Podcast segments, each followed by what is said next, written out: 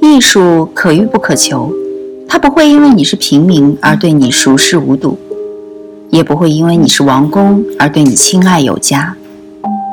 与同听艺术，带你感受艺术的奥秘和热情的世界。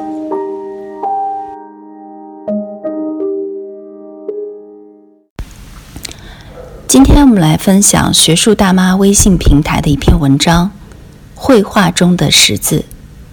作者：沙伟晨。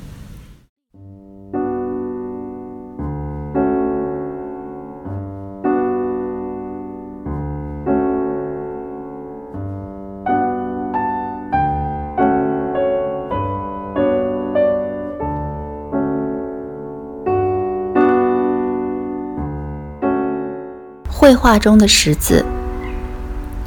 毕竟，绘画艺术还是感性胜过理性的艺术种类。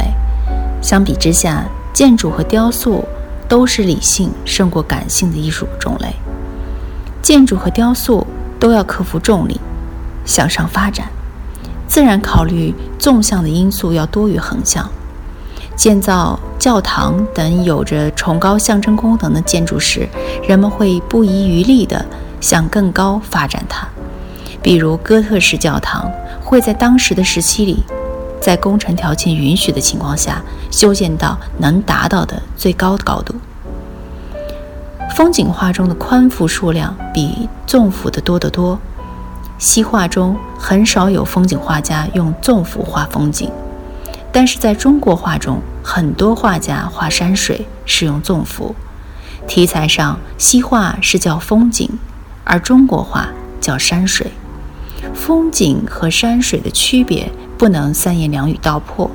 总体说有以下几点：一、山水画儿画的是山和水的组合，风景则是画的某个固定角度的景色。山水画是由山和水组合出来的星象，山水画中的景色并不是现成的哪个角度的景物。风景画。则是描绘现成的风景，描绘的多是置身于景物的感受。二，山水画的散点透视就是最有意味的透视方式，一种直接导向画面抽象架构的安排视角方式，把移动中的视角看到的各座山组合在一幅画中，主动的组组合和安排这些山峰的位置。布局前景中，前景、中景、江河和远山云雨。既然组合与安排是关键，那么纵向构图则最能体现这样的重峦叠嶂的山峰构成。另外，山水画中往往不会用笔墨直接描绘水，而水中的水一般是留白流出来的。留白流出来的是水，是云，是雾气。山水画描绘的是山和水，但表达的是意境。三，风景画的焦点透视是最实用的透视方式。焦点透视的实用性在于它很容易让观者身临其境。散点透视给人一种物体间平行均匀的感觉，而按照焦点透视法则安排的画面。则向来主次分明，不会有平行之感。比如风景画，对观众情感有着强大的代入能力。风景画的横向构图居多，而且有些风景画的幅宽会特别宽，比如海景一般会宽一些。加宽画面的宽度，对于风景画而言，意味着这幅画不仅带带着你进入了一个景色，而且你还可以在这个景色里左右摇头，看更广阔的风景。但是在焦点透视的界定下，你不能移动视角。风景画通过对固定的视角进行描绘，画的是景。显而易见，两者有着非常不同的观察方式。西画的风景还是想传达给观众一个真实的情境，但是中国画就想只想传达给人一个意境。这情境与意境的差距，就是西画与中国画的差距。中国画中也存在这种适当的宽高比例的绘画，与西画的比例差不多相同，并不是所有的中国画都是卷轴式的长卷。人物画中，纵幅比横幅多得多。当我们看陌生人的时候，总是上下打量这个人，视线是在陌生人身上上下扫动的。人们在看人像的时候也是一样的道理。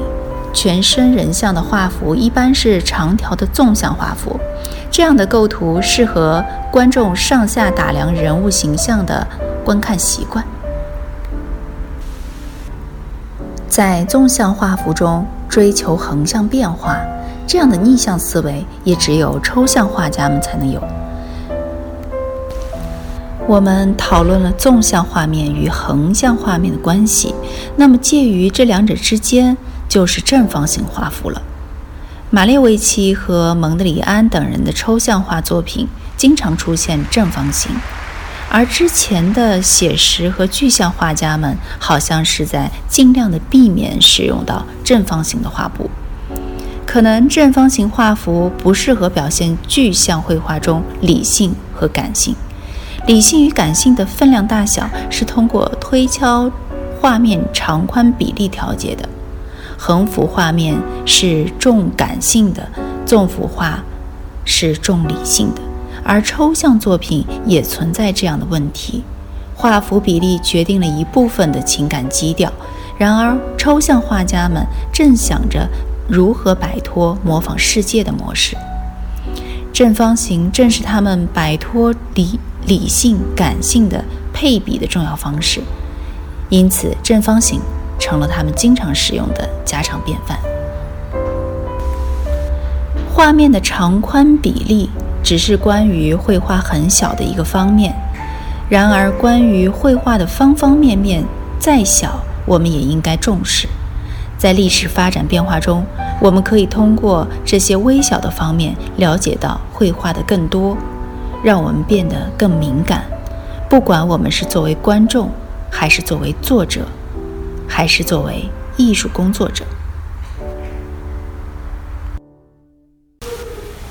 我是雨桐听艺术的主播雨桐。把你愿意分享的文章发给我们，我们会分享给更多的人。